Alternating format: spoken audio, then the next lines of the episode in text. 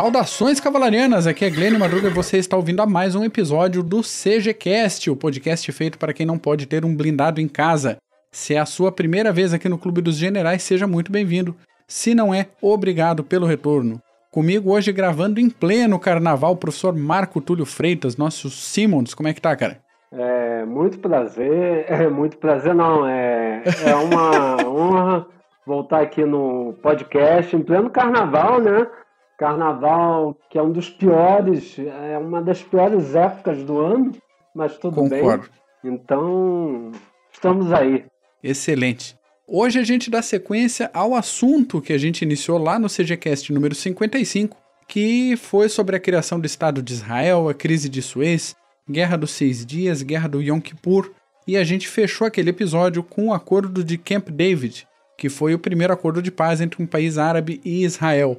E a partir disso a gente já pode retomar o assunto ali por 1981, mais ou menos, com o início de uma postura de relações internacionais de Israel conhecida como doutrina Begin. É isso? Isso, isso. Procede. Que acontece? É, um dos grandes temores de Israel sempre foi a, a reunião de todos os árabes contra eles, por causa do número, é uma questão de quantidade, é uma questão quantitativa, e o segundo maior temor é a tentativa de algum árabe, algum árabe não confiável, conseguir uma arma de destruição em massa. E para isso Israel tentou durante toda a sua história, desde a década de 50 mais ou menos, é, eliminar qualquer tentativa de algum Estado árabe não confiável, é claro, de uhum.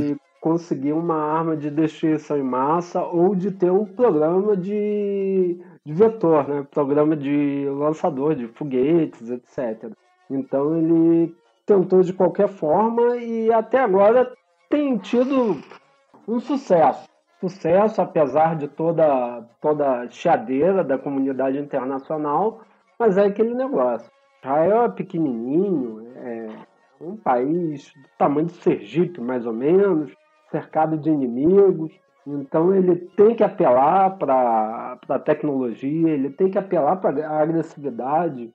A doutrina militar dele é, predispõe que as forças de defesa de Israel saiam para o campo inimigo batalhar, nunca deixe o inimigo atravessar a fronteira, nunca deixe o inimigo invadir Israel, porque se invadir Israel, Israel vai ter que lutar no mar, então ele sempre teve uma postura agressiva. E essa postura agressiva ela vem articulada de duas doutrinas, mais ou menos. Uma é aquela que a gente falou, a doutrina de dissuasão, tá certo? Uhum. E ele, ele tem que ter qualquer ameaça contra Israel. O inimigo tem que estar tá certo, tem que ter certeza de que haverá uma resposta muito grande, muito forte, muito robusta. E agora a segunda parte é a doutrina Began, que é a doutrina que impede, foi criada pelo, pelo, por um dos, dos, dos ministros da defesa de Israel, que impede é, que qualquer é, Estado árabe não confiável, de novo, não confiável, tenha armas de destruição em massa. Entendi. Então, por princípio, qualquer possibilidade, não qualquer concretização disso, mas uh, qualquer situação que Israel perceba que pode ser ameaçadora, a princípio Israel vai fazer uma intervenção e acabar com isso antes que o perigo seja maior. Isso, isso. De qualquer, qualquer forma. Qualquer ameaça, por menor seja, ele vai ter uma resposta muito forte muito robusta. Não é muito forte de uma pancada que vai ser, vai ser é, terrível, vai eliminar o inimigo. Não. É que vai ter uma resposta robusta. Tá? É, antes do, do governo Obama, recentemente, criar a ideia de linhas vermelhas e falar: olha, o Iraque atravessou linhas vermelhas, o Irã está atravessando linhas vermelhas. A ideia de você ter linhas vermelhas em Israel já foi bem cedo. Na década de 60, você tem muito disso, tá? Eles já davam limitações aos inimigos para falar, olha, se você atravessar essa linha aqui, eu vou, eu vou acabar com você. Excelente, excelente. E você fa... é, você não adianta, não é. adianta. É. Dois cachorros. Parece Irã e Iraque aqui em casa o tempo inteiro. Então eu peço toda desculpa aos que estão escutando. É incontrolável, é incontrolável. Tem hora aqui em casa que eu tenho que, tenho que, é, tenho que me vestir de Estados Unidos da América e bater nos dois. Botar ordem na casa. Excelente. Os dois brigam o tempo inteiro, mas enfim. Pois é, você comentou do governo Obama, mas a gente já pode ver um exemplo desse tipo de postura lá em 1981, é. Um, um ataque que foi feito contra um reator francês que estava no Iraque. Como é que foi esse negócio? O Iraque comprou um reator francês? Que, que, que papo que papo é esse? É, os franceses sempre brincando de relações internacionais, sempre brincando de geopolítica em quintal alheio. O Jacques Chirac, numa visita dele a, ao Iraque, ele prometeu tecnologia nuclear de enriquecimento é, de reator nuclear, enriquecimento de plutônio ao, aos iraquianos de Saddam Hussein. Então ele prometeu, levou esses dois reatores e isso daí acendeu, é, acendeu a, a luz amarela para os israelenses. Até porque o, o que acontece é o seguinte, mais ou menos o seguinte. Quando a, a coisa entra em, em, Nós temos dois tipos de ameaça. Uma ameaça de infraestrutura, tá certo? Que é, são reatores, usinas, etc. Em que as forças militares de Israel tomam conta, se responsabilizam de, de neutralizar essa ameaça. E outra, é, é, outra ameaça é a mais cognitiva, tá? ela é mais cognitiva, ela é mais de recursos humanos. Por exemplo, é, na década de 50, 60, mais ou menos, é, Israel eliminou por via de, do Mossad tá? É, uhum. cientistas alemães que prometeram é, tecnologia de foguete para os egípcios. Tá? Tem o personagem do Heinz Krug, tem, a perso tem o personagem do, do famoso operador da Alemanha nazista que, que foi atrás dos cientistas alemães que estavam sendo contratados por, pelo egípcio. Inclusive, você tem aqui no Brasil, por incrível que pareça, uma história muito mal contada, muito mal contada, de que o pessoal aqui de São José dos Campos estava entregando é, enriquecimento é, plutônio enriquecido ou alguma coisa parecida para os iraquianos. E o Mossad veio para cá e deu uma pancada num, cara que era o presidente, era o tenente-coronel da Força Aérea, o José Alberto Albano, deu uma pancada nele e, matou o sujeito. Dizem, é, isso daí eu não sei se comprova ou não, isso entra muito mais naqueles aqueles alfarrábios de, de, de mítica, etc., dizem que o José Alberto Albano ele foi eliminado por gente ligada ao Mossad. Ou seja, Aí, então você tem dois tipos de, de, de ameaças. Tem dois tipos de formas de lidar com as ameaças. Um cognitivo de recursos humanos, em que Israel pega o Mossad e fala para ele, ó, vai lá e neutraliza, tá? E do outro lado, você já tem a, a, ameaça sob forma de infraestrutura. Essa operação, essa operação que acabou com o reator nuclear de água leve, tá? Da usina nuclear iraquiana, foi uma coisa desempenhada pelas forças, forças de defesa de Israel. E, para ser mais exato, foi a Força Aérea. A Força Aérea israelense pegou os F-16 dela e durante a década de 80, é, durante a novembro da década, novembro de 80, esperou anoitecer e voou com o sol às costas deles. O Sol às costas dos caças, uhum. para, para complicar a vida do, do sistema defensivo iraquiano.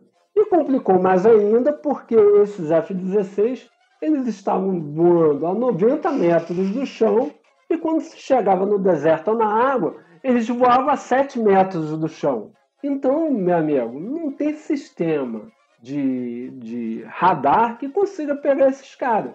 E chegou uma hora, é, é, eles deram um sinal e botaram o reator a pique. Né? Bombardearam o reator e os iraquianos nem perceberam de onde veio. Entendeu? Os iraquianos foram ver muito perto, é, de muito perto, o que aconteceu. E o mais engraçado de tudo é que essa usina nuclear de Osirak, ela já tinha sofrido um bombardeio de iranianos. Então, quando os iraquianos aumentaram a defesa dessa usina nuclear, eles não contavam exatamente que um dia os israelenses iam chegar e iam acabar com o reator, o programa nuclear iraquiano. Como de, for, como de fato acabaram botando esses dois reatores a pique, acabaram com o programa nuclear iraquiano. E, e, depois do ataque sempre vem aquele papo de ah, isso era para pesquisa, não era para enriquecimento de nada, não era um programa de armamento, tal, mas sempre depois que explode, né?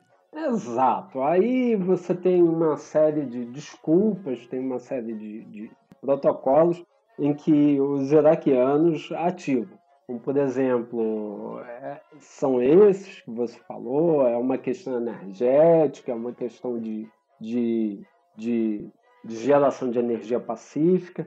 Entretanto, estamos falando de Saddam Hussein. Saddam Hussein ele usou armas de destruição em massa contra a sua própria população. Exatamente.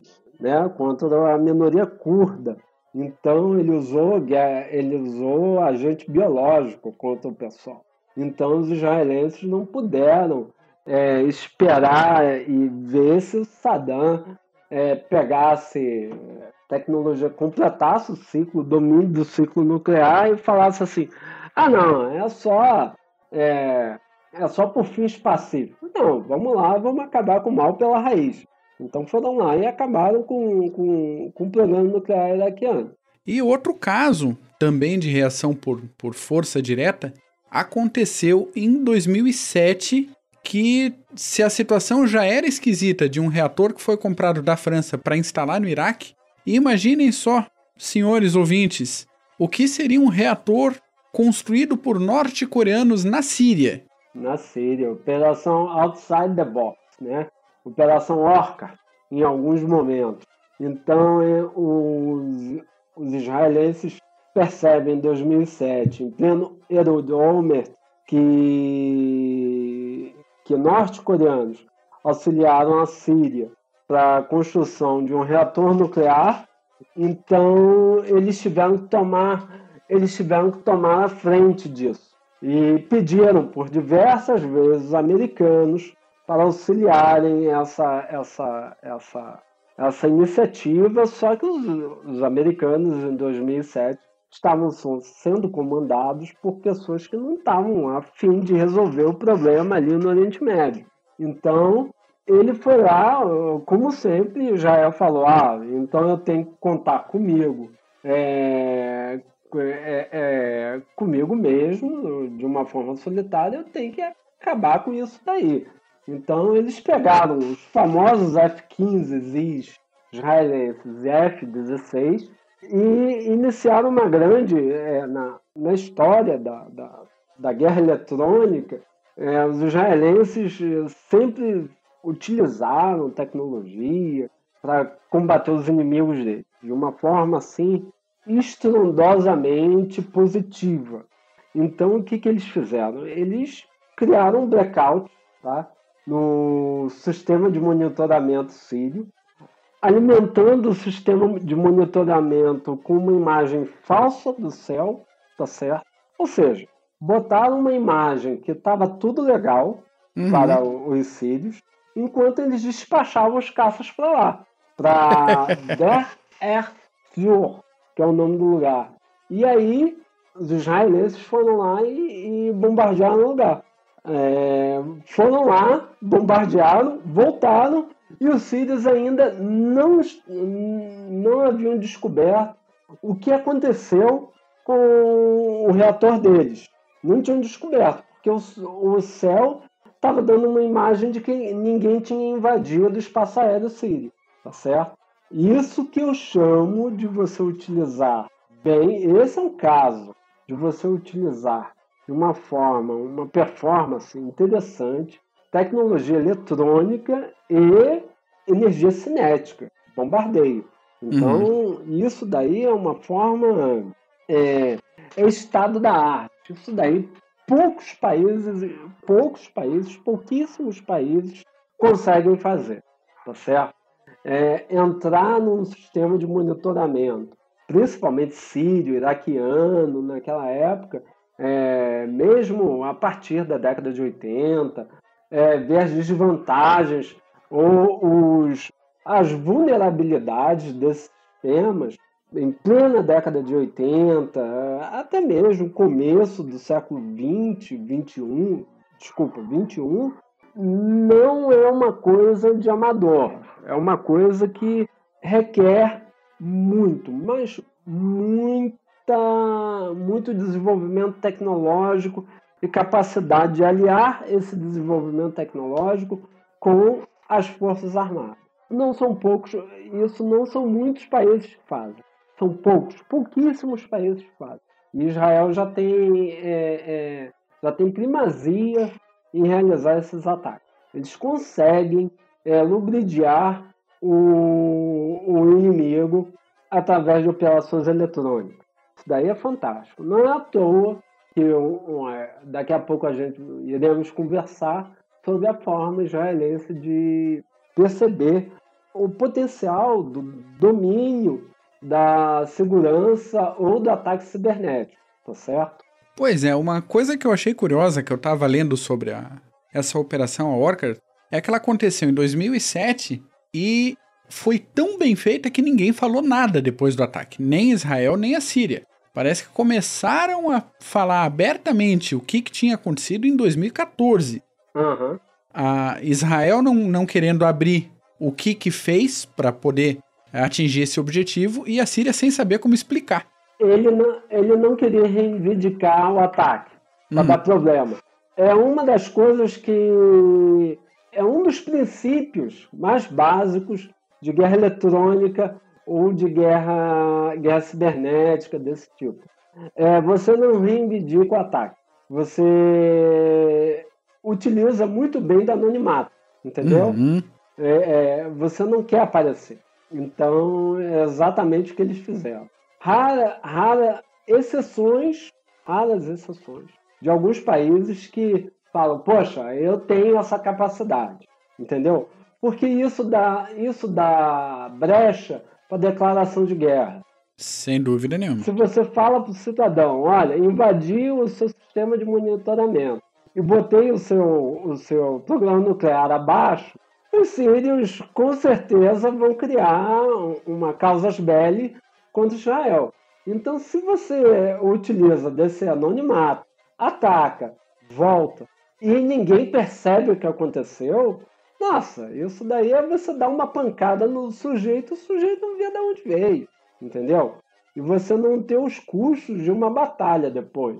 Que ele não tem como falar contigo que foi você que fez isso. Né? Ele não tem como. Até porque os caças utilizados no programa, na operação, eles foram descar descaracterizados, tá certo? Eles foram completamente descaracterizados. Não que alguma coisa não indicasse que foi Israel que fez. Todo mundo ali da área sabe. Quando Sim. cientista, quando cientista de foguete, ou cientista de programa nuclear, iraniano, ou iraquiano, ou sírio, morre, ah, primeiro suspeito é a inteligência israelense. O segundo suspeito ser inteligência americana. Terceiro suspeito, inteligência francesa, e por aí vai. Então, é, é, o anonimato protege. É, é, Israel soube utilizar, sabe utilizar muito bem essa história do anonimato, de como você ser, a, é, atacar o inimigo de forma anônima e não deixar que o inimigo perceba que foi você que fez aquilo. Não criar uma causa belli para o sujeito chegar, ah, vou invadir agora você, já que você me atacou. Então, ele não faz isso. Ele já, não, já tem essa, essa característica. Já é característico de todas as agressões ou todas as iniciativas israelenses de ser completamente anônimo. Raramente os israelenses reivindicam um ataque. Como, por exemplo, é, recentemente eles atacaram a jihad islâmica na Síria e falaram: olha, foi nós que fizemos, tá? Todo mundo fica quieto, todo mundo fica legal, todo mundo fica bonitinho aí sentado, porque foi, foi nós, tá? Foi nós, foi nós, tá? Aí a Síria ficou quieta, ficou completamente quieta, até porque ela tá com problema ali no, na, na guerra civil, a guerra civil síria é, é, se arrasta durante um bom tempo ainda, ainda está se arrastando, e não é, não é no meio de uma guerra civil que você vai procurar guerra com um dos seus principais inimigos.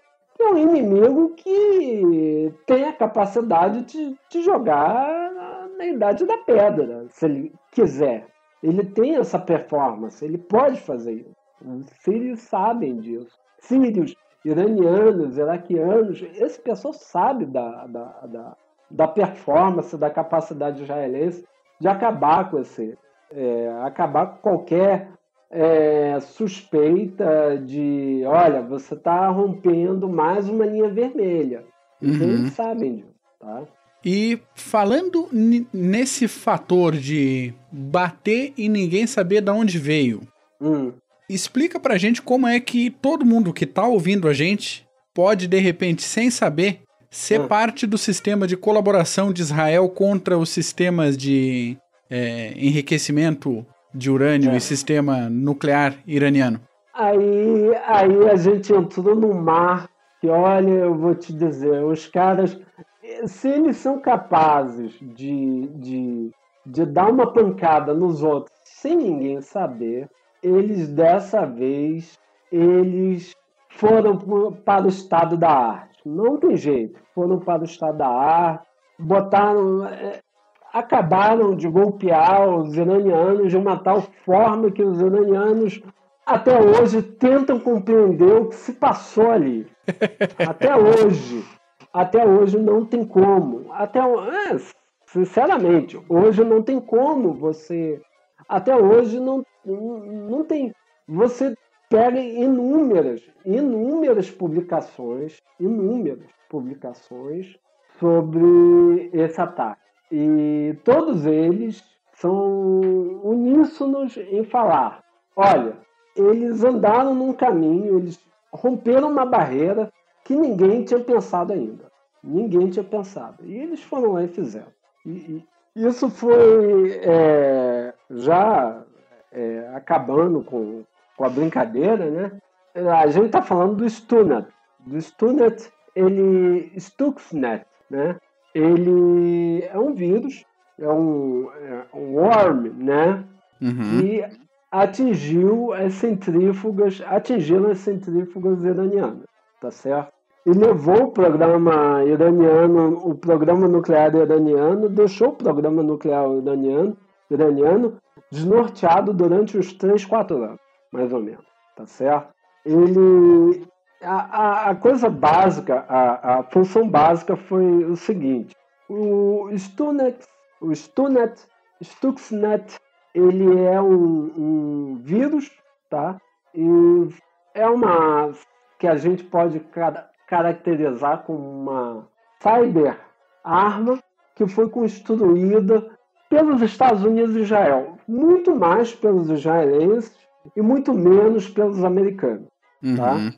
Em que eles exploraram a seguinte coisa: eles pegaram e perceberam que a, a que, o, que as centrífugas iranianas utilizavam um programa tá? um programa muito particular da Siemens, que é o SCADA.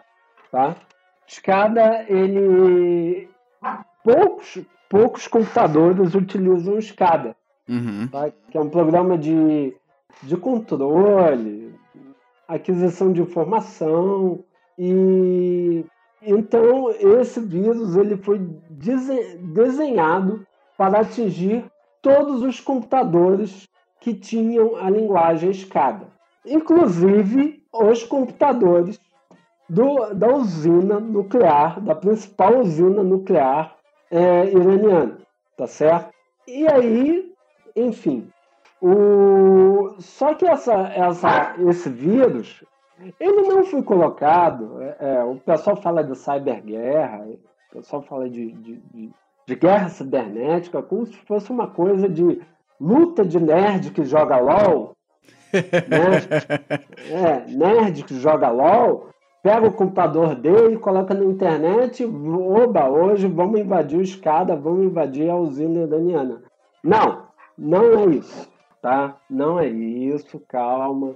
Vamos, por mais que os filmes de Hollywood corroborem com essa, com essa, com essa perspectiva, ela não ocorre, tá? O que ocorreu foi o seguinte: foi a boa e velha inteligência humana, tá? Quando a gente fala de inteligência humana, a gente está falando do ser humano que vai lá e faz o, o serviço, tá certo?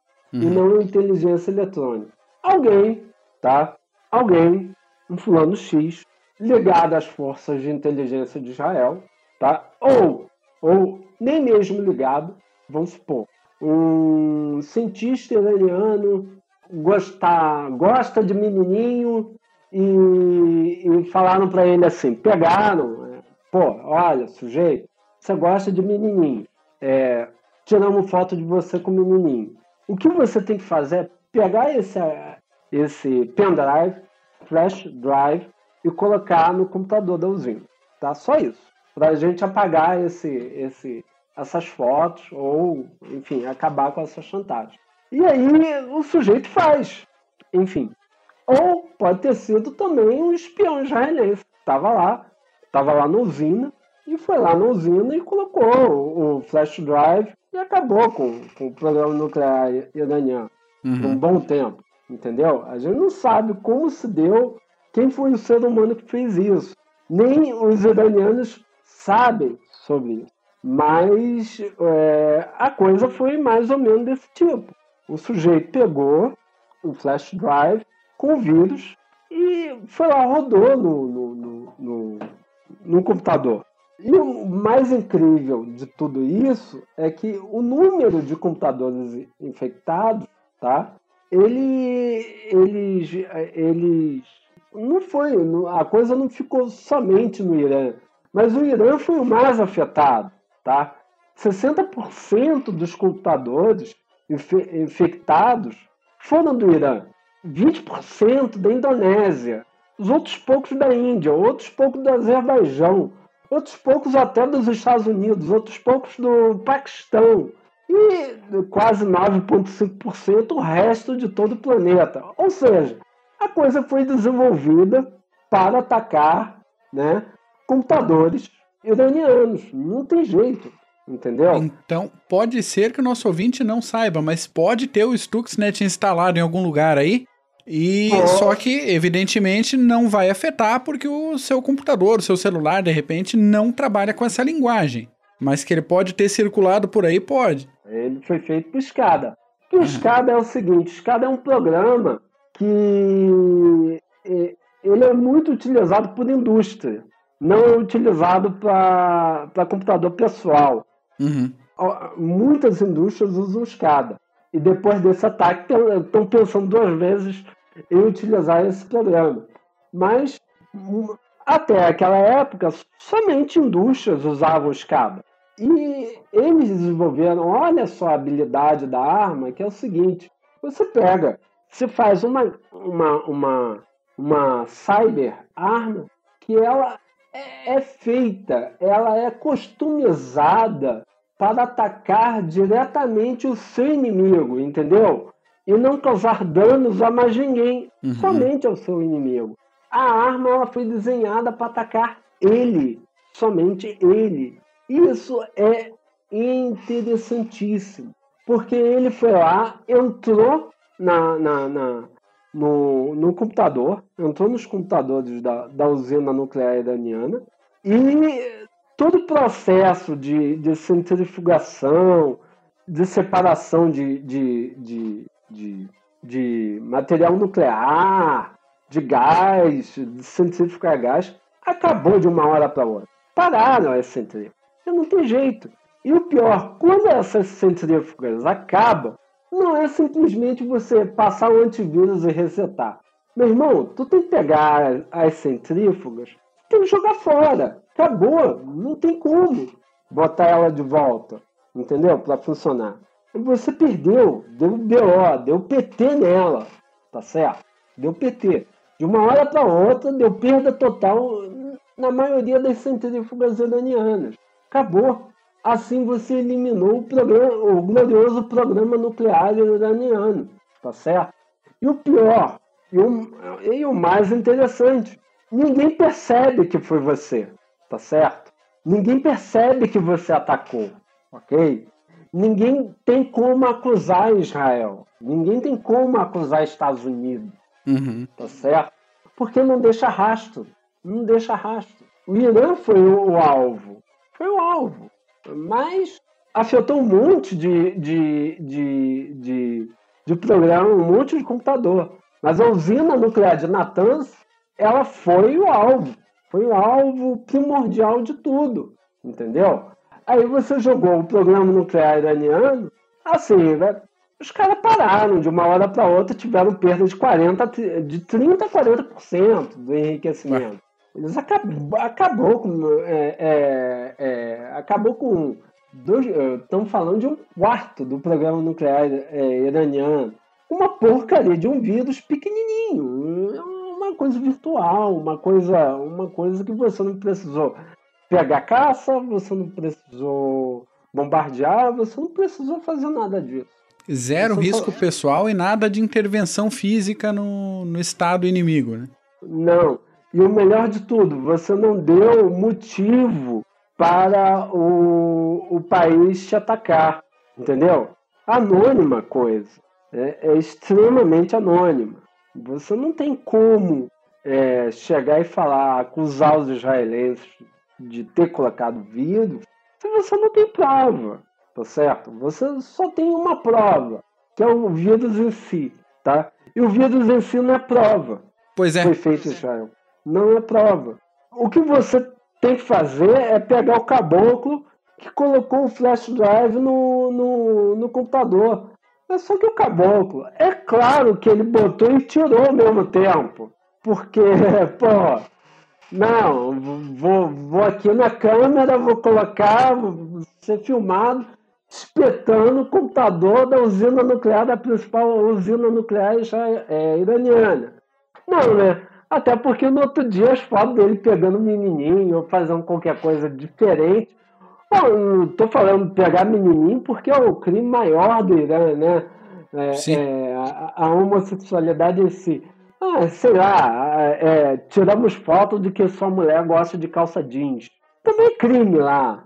Ou pegamos, é, gravamos você em casa falando mal do, do, do governo enfim, chantagear no sujeito. Qualquer mesmo assim, argumento assim, serve, né? Mesmo assim, estamos colocando a hipótese do sujeito ter sido vítima de chantagem, né? É, é, chantagem de alguma força de inteligência. Às vezes ele nem foi vítima de, de, de chantagem. Às vezes, por exemplo, ele descarregou foto, foi imprimir foto é, é, numa dessas é, gráficas e alguém percebeu o, o, a possibilidade de, de, de, entrar, né? Colocou lá e ele foi carregar para escutar música na porcaria do computador, se ferrou, pô. E acabou com o programa nuclear. Enfim, é, são inúmeras explicações que nunca teremos, tá? Olha o grau de, de, de anonimato que você tem. São inúmeras explicações que não teremos nunca, tá certo? até porque, diferente das outras inteligências ocidentais, a inteligência israelense, ela raramente, raramente ela fala sobre uhum. alguma coisa, É, ela fala muito sobre. Tudo bem, aí é, é, é, existe uma série na Netflix que fala muito sobre pegaram os diretores do Mossad, colocaram lá e, e botaram eles para falar. Mesmo assim, eles já falaram tudo que a gente já sabia.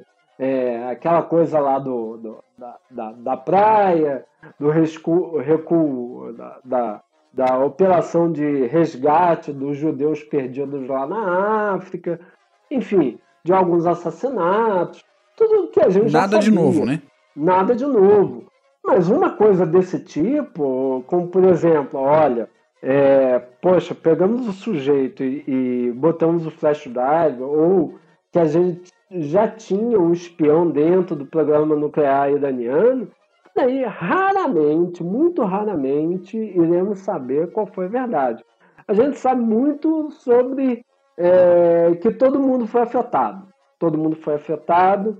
É, a Symantec, é, Kaspersky, esse, esse pessoal todo, eles têm publicações sobre esse vírus, mas ninguém nunca, assim, falou sobre como ele atingiu a fábrica de Natanz. Isso daí é, é ainda cai no imaginário.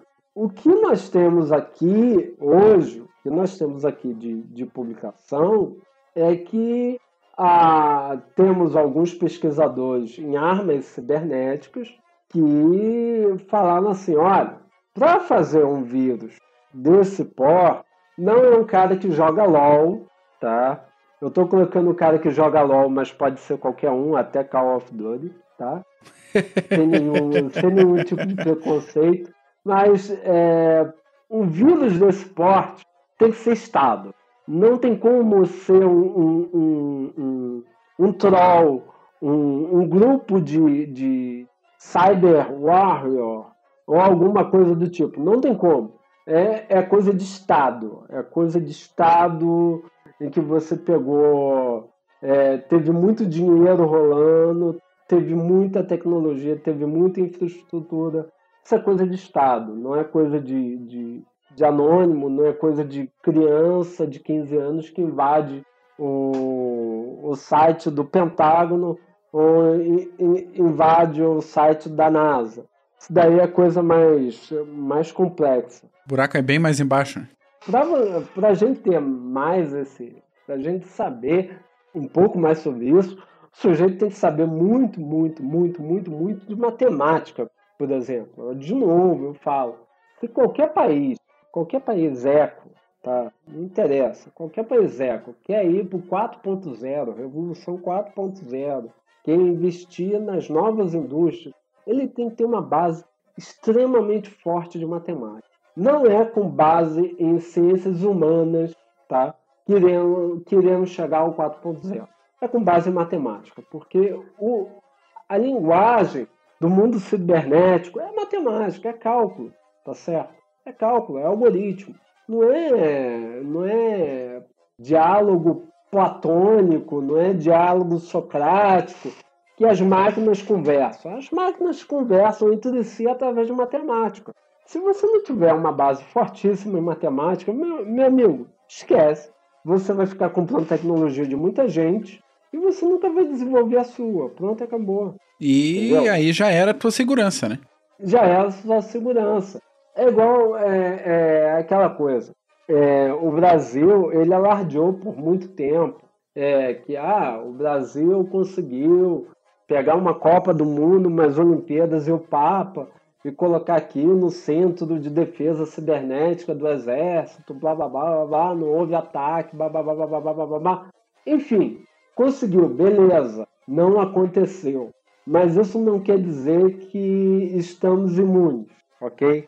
Qualquer, qualquer estado, tá? Defesa cibernética, ameaça cibernética, isso ainda está na esfera de estado não está na esfera de terroristazinho, não está na esfera de pessoa física. Não existe isso. Isso é coisa de Hollywood. Pois é, uma coisa que você falou agora que eu acho bem pertinente não sofremos ataque cibernético durante esses grandes eventos no Brasil, mas também não sabemos se foram tentados, ou pelo menos se foram tentados por gente séria. que tinha gente no computadorzinho de casa tentando fazer alguma coisa, colocar fotinho no site de alguém, isso sempre tem, todo dia tem. É, Mas algum é, ataque mais sério de segurança, jamais saberemos, né? Porque ataque sério de segurança é de um Estado inimigo. Um Estado inimigo que investe muito em tecnologia, investe em muita matemática, tem uma, uma mão de obra extremamente sofisticada e ele está afim de, de acabar, tá certo? Como o Brasil não está cercado de nenhum desses inimigos, uhum. beleza, continuamos aí a nossa vida com o carnaval. Mas, como por exemplo, se a gente pega algum inimigo, até porque o Brasil não tem um país declaradamente inimigo nosso, mas se a gente pega, por exemplo, vamos aí, força hipotética, muito hipotética, a Venezuela, que iria atacar o Brasil sob formas assim que a gente não descubra, é, anônima, cibernética, a Venezuela não vai ter capacidade para isso. Nem dinheiro ela está tendo agora. Imagina a capacidade de mão de obra. Isso é uma coisa que somente países, players das, das relações internacionais têm capacidade de fazer. Entendeu? Aí, aí volta aquela coisa do, do. Eu sempre falo que o Brasil não entende, o Brasil não entendeu, não entende por muito tempo, não entendeu ainda a verdade que foi falada na nossa cara e a gente não compreendeu. Quando chegou um terceiro funcionário de, de bosta da chancelaria israelense falou, chamou o Brasil de anão diplomático. Sim. Uhum. A gente não entendeu aquilo. O brasileiro ficou muito. É orgulho né, da pátria, aquela coisa toda, não somos, e papapá. É Israel que vai para vai as Nações Unidas com, com cartolina para falar de bomba nuclear é, iraniana, mas é, a gente não entendeu essa frase ainda. É, somos, somos um anão diplomático. Somos, ainda seremos por um bom tempo porque esse país ele não, não, ele não adianta, é uma coisa ambidestra, que pouca gente consegue responder, tanto a direita quanto a esquerda não investe em educação, a nossa mão de obra é extremamente subqualificada, nosso país é pobre. Então, enfim, não, não somos players internacionais, não dá para sonhar nisso, não somos potência. Só que dentro do que somos, dentro desse quintalzão chamado América do Sul. Mesmo assim, mesmo assim, eu costumo dizer para os meus alunos, somos com bastante, digamos, é, é, complacência de alguns países que, se eles fizerem um esforcinho pequeno, eles conseguem tirar o nosso lugar. Chile, é, Colômbia, esses países conseguem, de uma hora para outra, tirar a, a liderança brasileira na América do Sul. Então, o tal do deitado eternamente berço esplêndido será por muito tempo o nosso, nosso mantra em relações internacionais. Excelente, excelente. Mas ainda falta falar sobre um aspecto interessante que eu acho interessante. Me desculpe aí, o Mac, da defesa cibernética israelense. Não, era aí que eu ia chegar agora. Até agora a gente falou basicamente. É você é cavalariano e os cavalarianos têm mania de ir rápido. Ir rápido, apressado demais. É, sim, é um mal, da, mal dos cavalarianos isso. Mas, Mas é. até agora a gente falou de operações ofensivas. Ofensiva. E falta abordar é. essa, esse sistema defensivo cibernético. Como é que funciona isso? Olha só, é, na guerra sabemos, é, temos três, temos três domínios, né? Mar, terra e ar. Na guerra, é, desde, a, desde o primeiro, desde o primeiro cavalo com lança, desde o primeiro arriete no mar e desde o primeiro balão no ar, a gente sabe dessa, tá? Temos três domínios, três domínios físicos palpáveis no, ambi no ambiente da guerra para vencer o inimigo, né? Uhum. Aí, por muitas vezes, a gente tem a mania de dizer: ah, olha, é, quem controla a Terra, isso é, é, é, o que eu chamo de jogos geopolíticos. Geopolíticos que adoram isso, eles que me perdoem, mas, enfim. Quem controla a terra controla o jeito de guerrear. Os alemães estão até hoje se perguntando: poxa, onde é que a gente se perdeu? Sim. Onde é que a gente se perdeu?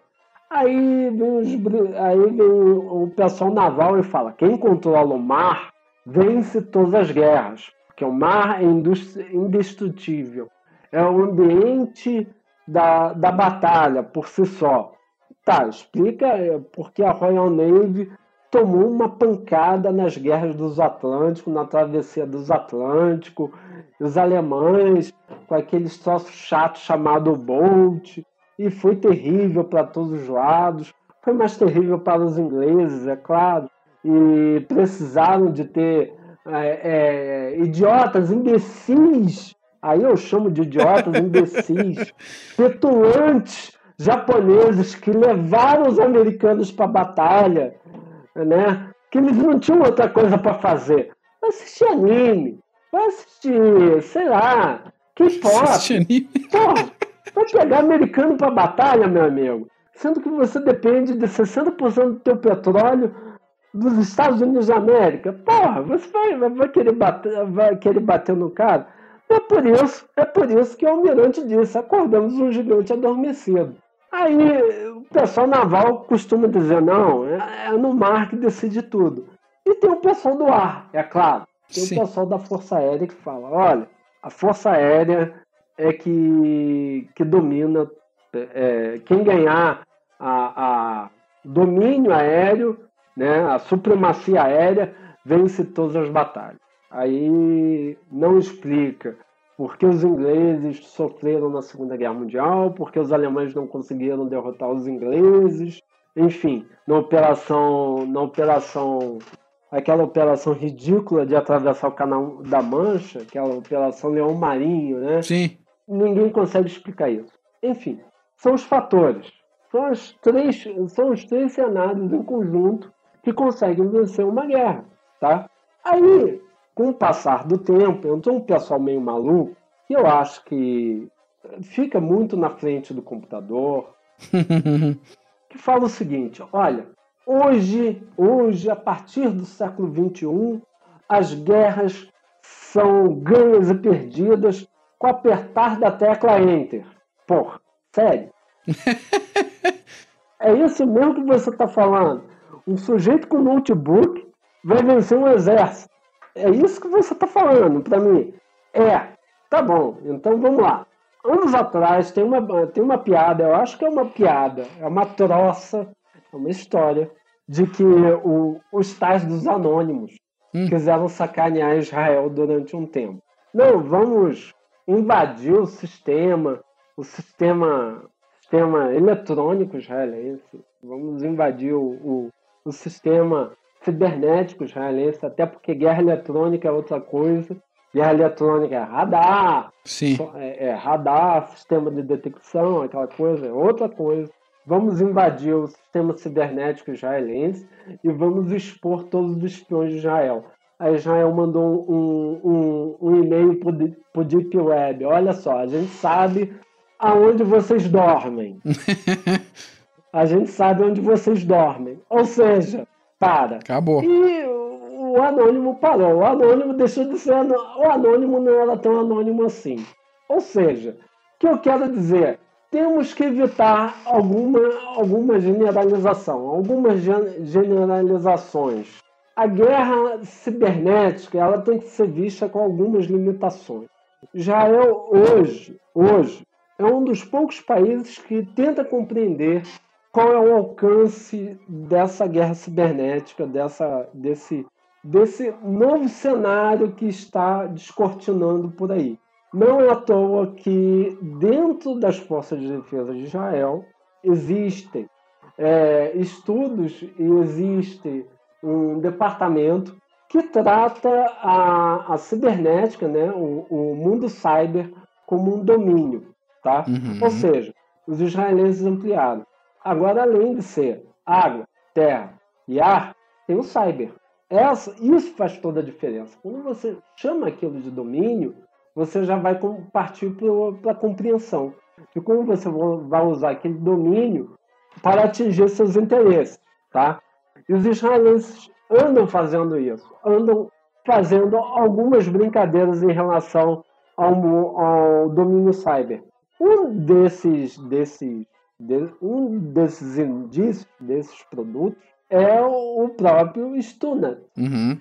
Ele, como arma de cyberguerra, é, parar programa nuclear, enfim, isso já é uma forma de você compreender esse domínio.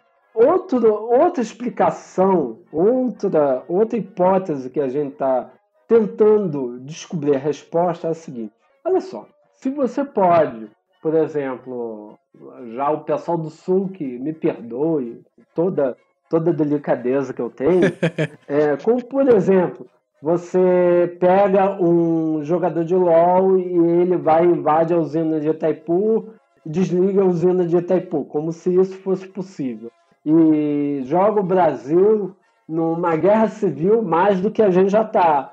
E de repente diz: olha, se vocês não fizerem isso, a gente vai piorar a situação de vocês. É assim o raciocínio, entendeu? Ou seja, eles entram na, na, na, na, na infraestrutura, como a infraestrutura hoje está toda interligada, uhum e desligam a nossa infraestrutura, água, gás, água, e jogam a população contra o governo. E o governo cai justamente por causa disso. Meu amigo, primeira ressalva: já tentamos fazer isso quando a gente construiu o avião.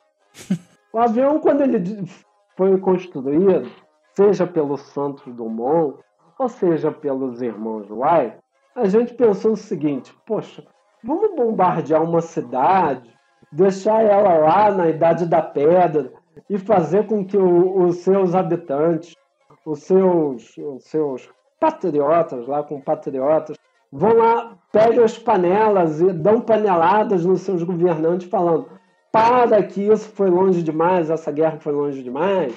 Bem, tentamos fazer isso com o avião. Só que aí teve uma história teve uma coisa bastante interessante que aconteceu no meio disso tudo.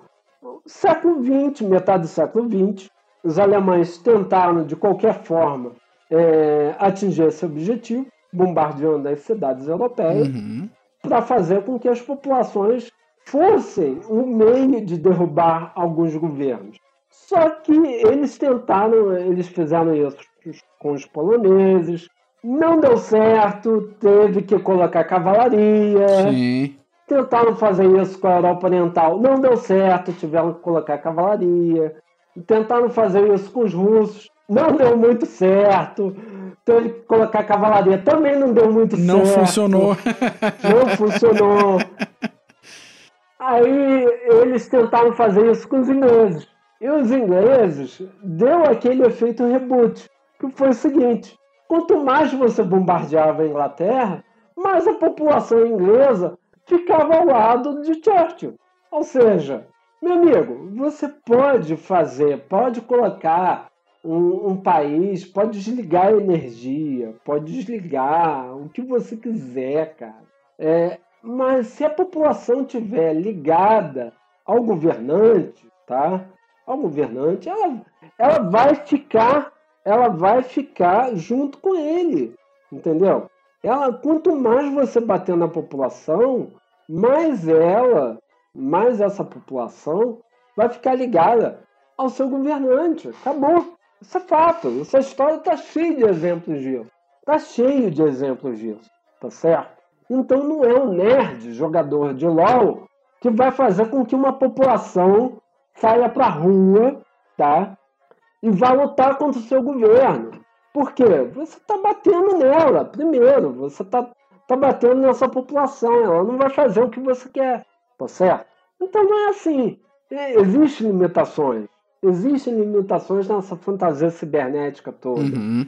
Existem limitações é, é como o, outros que que estão entrando nessa brincadeira aí cyber são os russos.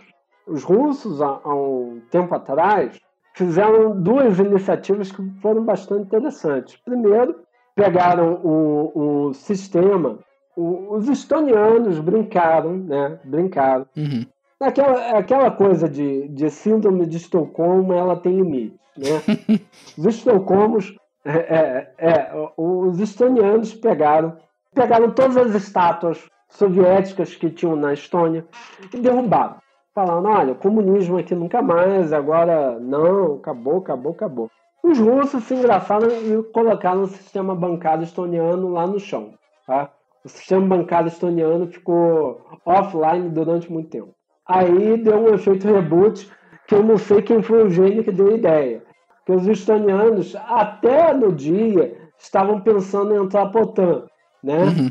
Aí depois que os russos fizeram isso, eles não pensaram, eles entraram na OTAN e ainda colocaram um centro de desenvolvimento de guerra eletrônica e, e, e cibernética na Estônia. Pronto. Da, da OTAN, ali do lado da Rússia. Ou seja, alguém não é bom em contas dentro da Rússia.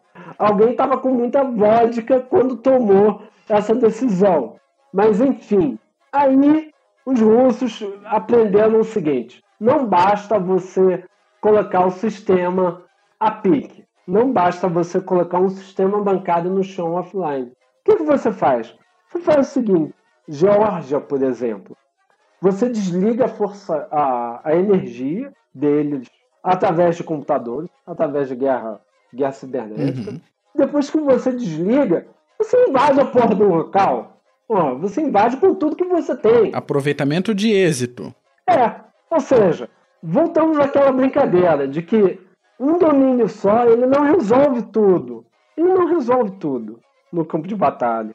E os israelenses estão aprendendo isso durante muito tempo. Estão tentando aprender ainda como esse domínio pode ser utilizado. E isso é bastante interessante para nós, porque eles não só é, desenvolvem é, as formas agressivas, as iniciativas é, ofensivas dessa arma, como defensivas também.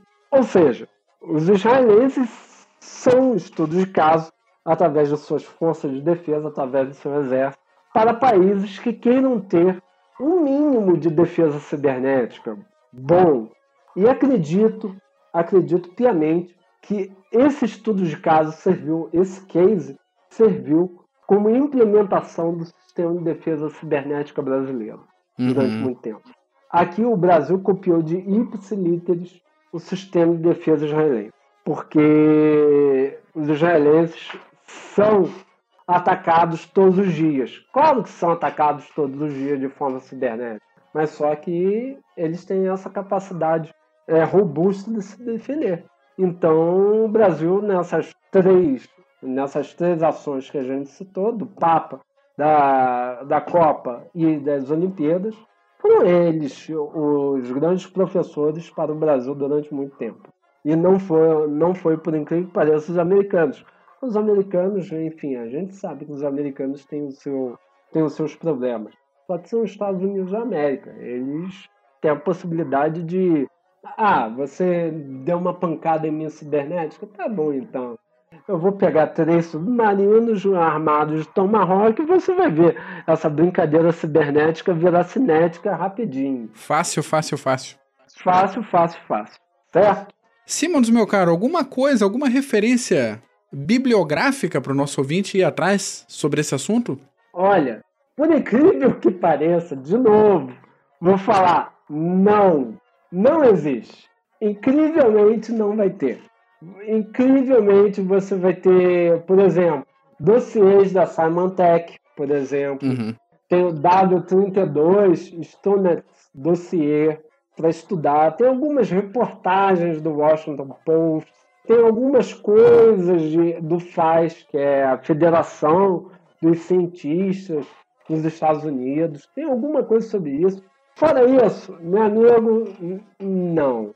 Bem, você tem uma reportagem muito, muito interessante que é do Der Spiegel, tá certo? Uhum. Que é o, o, o, a, arma, a arma miraculosa do Mossad. É, como o vírus Stunex ele abre uma nova era de cyberguerra. Você tem reportagem, mas você não tem livros ainda. Livros vai demorar muito tempo. Estamos falando sobre limiar da, da ciência ainda. É como se daqui a pouco, é, é, não estou de brincadeira, mas o Stunet ele está para o, o comando cibernético israelense está como o comando Star Trek norte-americano agora, uhum, uhum. que é o comando espacial. Não tem ainda paralelo, não tem ainda muita massa crítica sobre isso. O que você tem muito é, é hipóteses, é tentativas e de compreender e eu acho que estão muito longe da compreensão. Ah, sem dúvida. Até tá porque certo? não faz sentido abrir muito sobre esse assunto se eles estão no domínio da tecnologia. Estão né? é, na ponta da, é, da lança aí. Não, países, não tem por que abrir. Os países são, são muito reticentes ainda em. em são, por incrível que pareça, são poucos países ainda que, que controlam esse tipo de, de tecnologia. É, você percebe, assim, pelo alto, que ó, Israel é um deles.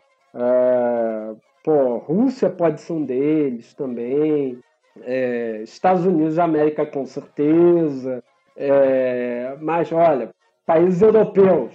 A Europa deve estar tá sentido na Idade Média, porque praticamente nenhum país europeu ainda fez alguma brincadeira sobre isso. Não se tem ainda essa, essa, essa perspectiva. Ou seja, são países que estão investindo pesadamente, e volto a dizer, em, em mão de obra complicada. China, talvez. China tem uma, uma, uma defesa, tem uma, uma orientação cibernética muito clara. Mas também a gente não sabe muita coisa de lá. A gente também não sabe muita coisa da China. De nada, né? Uhum. De nada. Então, é, China talvez, Índia talvez também. A gente pega pelo paralelo. Países que investem muito em no ensino de matemática, matemática aplicada, matemática hardcore, por incrível que pareça, são países que serão os, os principais atores numa guerra cibernética.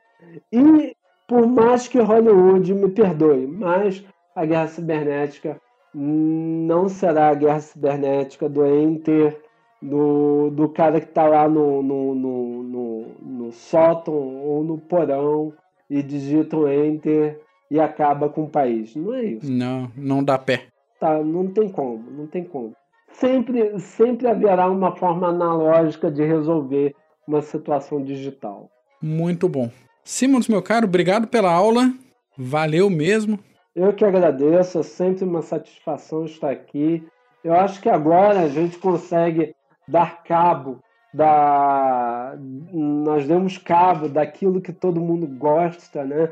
Você disse no, no, no início dessa, dessa, desses dois episódios que vira e mexe alguém te apurrinha aí querendo falar sobre Israel. Ah, fala sobre Israel, fala sobre Israel, fala sobre Israel. Eu acho que a gente conseguiu dar cabo nisso. É, daqui a pouco a gente pode falar sobre algumas operações bem pontuais. Uhum. É, como por exemplo o, o domo, né? Aquele é, é, é domo de ferro deles, como eles prepararam aquilo, qual é a doutrina que está atrás daquele troço, daquela geringonça, é, como os americanos não têm, os israelenses têm, e por incrível que pareça, é, quem iniciou tec aquela tecnologia toda foram os americanos. Eles perderam a tecnologia, perderam a mão durante o caminho, os israelenses continuaram com essa tecnologia, continuaram dentro desse, desse, desse, desse, dessa área, desse campo. Enfim, eu acho que agora a gente pode começar a falar sobre algumas coisas pontuais. Dá para ir mais no detalhe, né? É, com certeza. Maravilha. Meu caro ouvinte, se você gostou desse episódio e acha que alguém mais pode gostar também, compartilhe o link, baixa o áudio, manda para o grupo da família, do trabalho, seja criativo, Espalhe por aí a palavra do Clube dos Generais. Simons, obrigado de novo. Até um próximo episódio sobre Israel ou sobre outro assunto. É sempre bom ter você aqui no CGCast. É sempre um prazer e volto a falar. É, é igual como diria aquela filósofa que andou aqui no Brasil. É, eu tenho uma meta para falar no CGCast. Quando eu cumprir essa meta, eu dobro essa meta, tá? Eu vou deixar ela aberta, mas quando atingir a meta, eu dobro a meta. Excelente. É isso que a gente espera sempre. Abração, cara. Outra, até lá. Falou.